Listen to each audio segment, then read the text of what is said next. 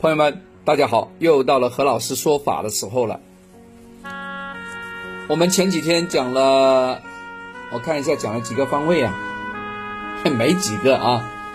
呃，其实讲了一个救苦救难的这个三位啊，一个龙，一个牛，猴子啊，大家掌握重点了没有？这是金呐，呃，金的长生和金的仓库都可以啊，还有湿土生金啊，也可以，可救命的啊。那么再来讲了一个东南方啊，再来讲一个东南方好坏啊。不用说嘛，肯定不好嘛。来，我们继续再讲一个不是太好的方位啊，正北方。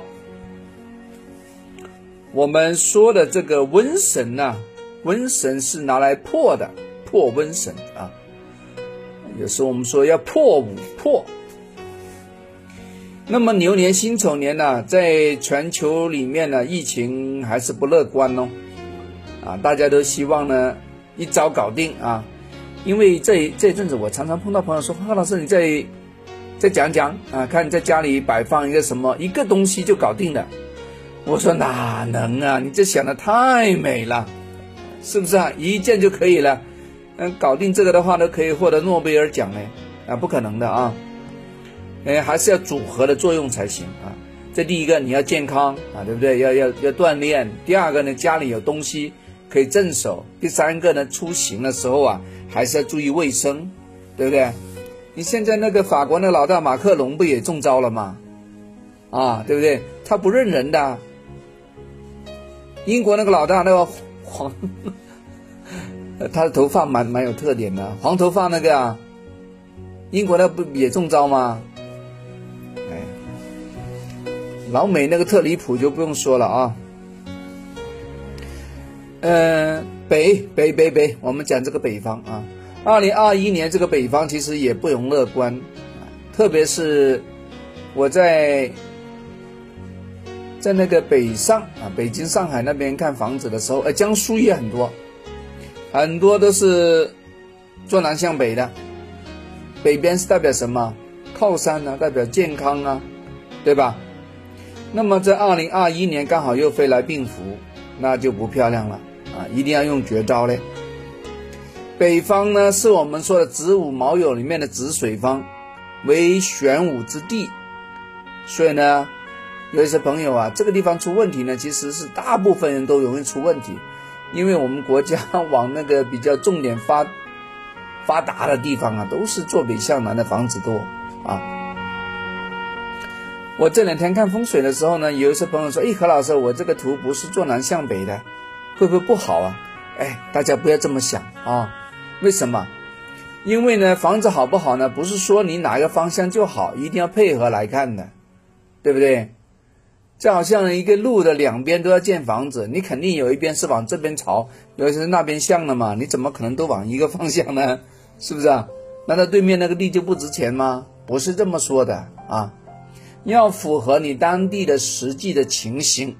又达到数理的关系，OK，那这是好房子，好不好？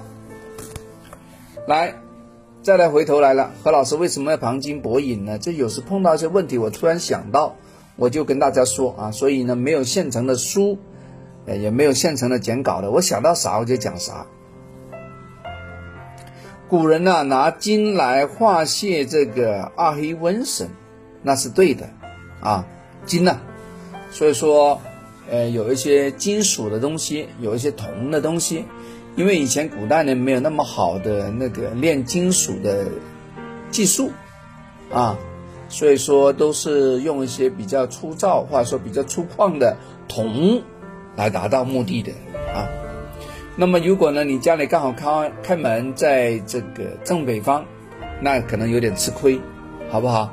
那你一定要重点重点的来抓住来。来搞搞，还有一个朋友说我没有在北边，那么我是在东南方开了门，有没有问题啊？也有问题，这个都要搞搞啊。我希望呢，可以在布局上啊，把这两个要害地方呢处理一下，好不好？呃，特别是有一些格局里面呢要金的朋友呢，一定不能错过在这地方加持了金，等于在你的八字的格局里面呢，也把这个金给补上了，这个是相当有用的啊。所以说，我们摆放一个金光灿灿的财宝锤，我们摆放一些金光灿灿的相应的东西，都可以增加这个化煞的力量，好不好？这是流年里面的第二个煞位，大家记住啊。如果那个地方刚好是家里的气口、门口、阳台口，那招灾的那个力量是蛮大的哦。啊，大家谨记留意，要处理这两大要害啊。OK，好，我们明天讲另外一个方位，大家多多留意。